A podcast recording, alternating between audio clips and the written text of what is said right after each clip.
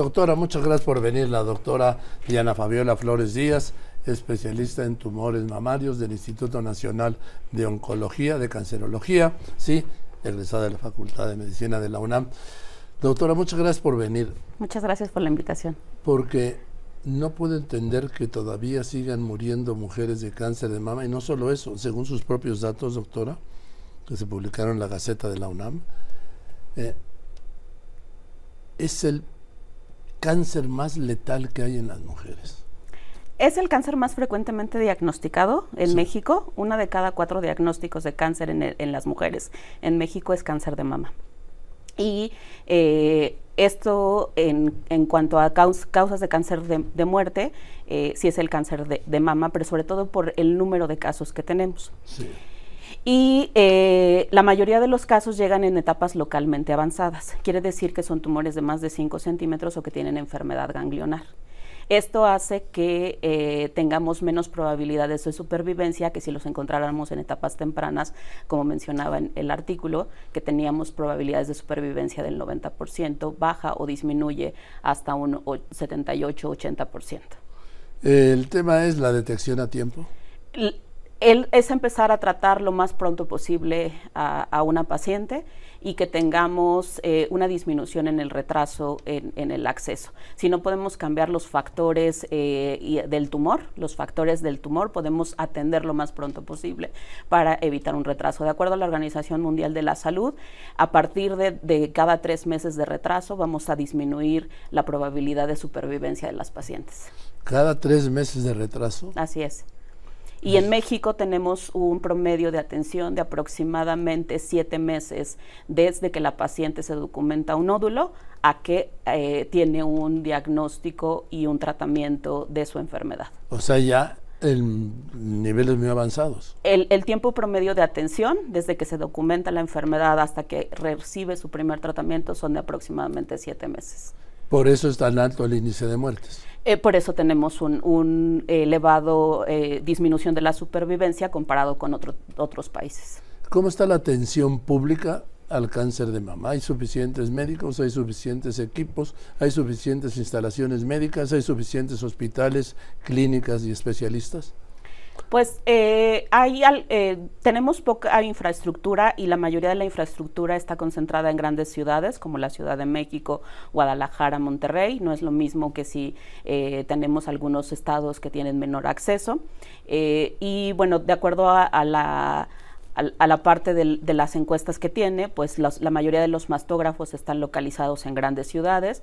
Hay pocos mastógrafos, por ejemplo, en ciudades con poblaciones este, más amplias eh, o de gran distancia, por ejemplo, con Oaxaca, de acuerdo a la, encuesta.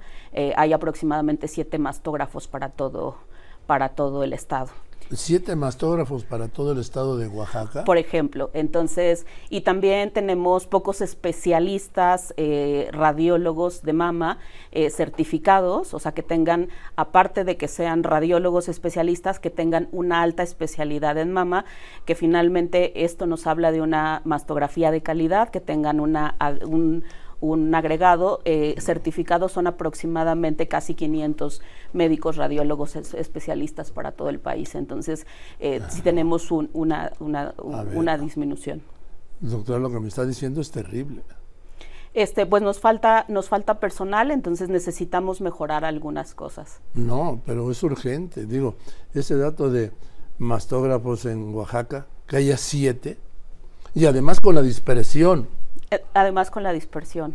Que hay en Oaxaca. Debe ser uno de los estados con más altos índices, ¿no?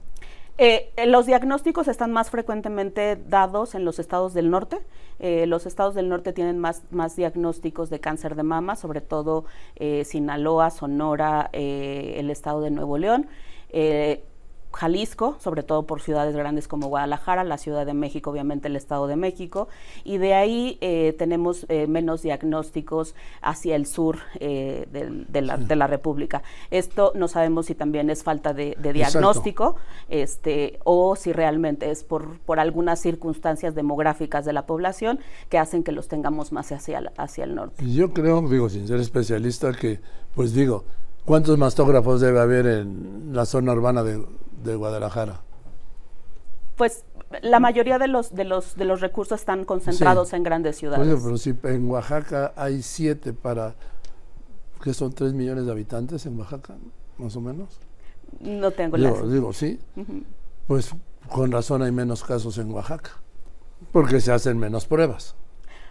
Es una de las razones probablemente también por las que tengamos. ¿Tiene algún dato de, otro, de otras entidades en cuanto al número de mastógrafos y de especialistas?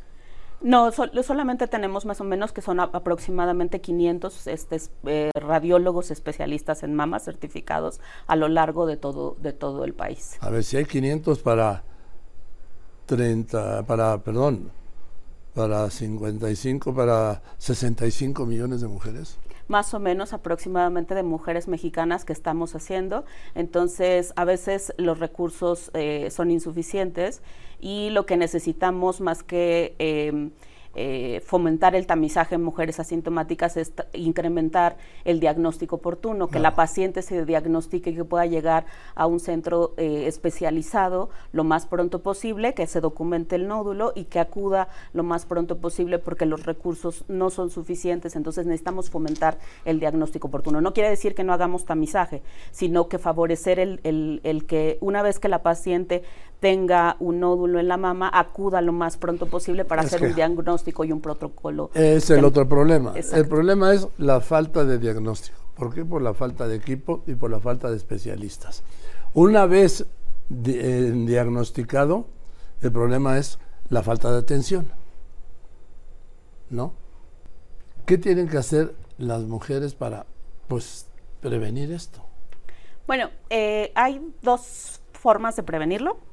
Uno es, no podemos evitar algunos factores eh, eh, reproductivos que son propios de la mujer, sobre todo, por ejemplo, la edad de la primera menstruación o la edad de la última menstruación y eh, el uso, por ejemplo, la edad de un embarazo este, o el uso de de algunos eh, métodos anticonceptivos. Pero, por ejemplo, se puede favorecer la lactancia materna.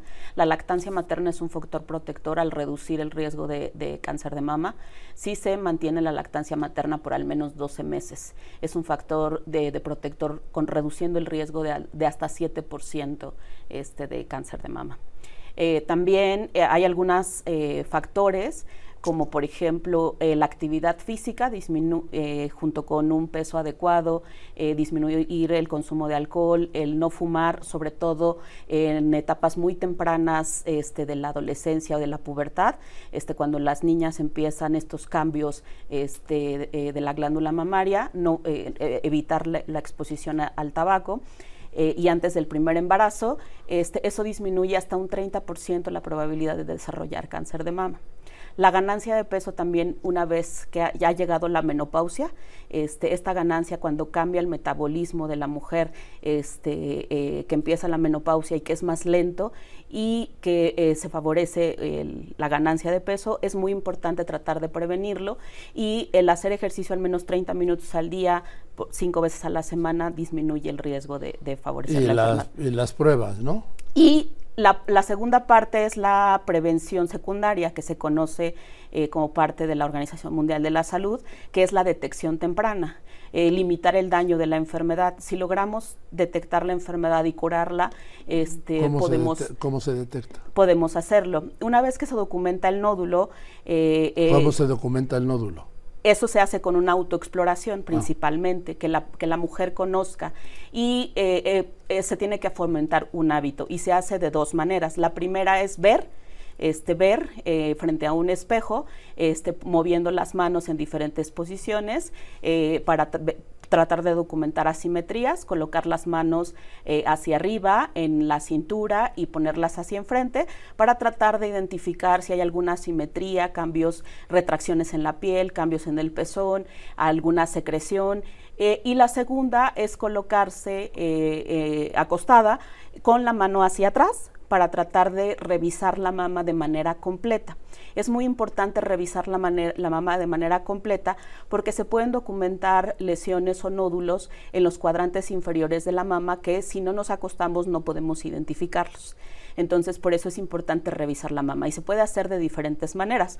Se puede hacer de arriba hacia abajo, de manera paralela, de, eh, empezando de adentro hacia afuera, este, de la manera que, uno se acomode, o se puede hacer de forma circular, empezando desde, desde eh, desde, desde, afuera de la mama para terminar en el pezón o se puede hacer de forma radial. Esto quiere decir que empezar desde eh, la parte del, del, centro para terminar en el pezón, pero revisando todos los cuadrantes. Es importante que sea de manera acostada y colocando la, la, la mano atrás de la nuca. ¿Para qué? Para que se exponga bien la mama. ¿Sí?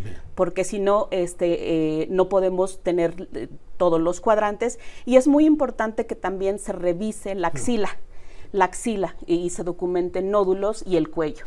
El cuello, que también podemos tener los ganglios que, de los que habíamos hablado sí. para documentar esta parte de, de los ganglios. Esto se tiene que hacer al menos una vez al mes. Bien, doctora, muchas gracias.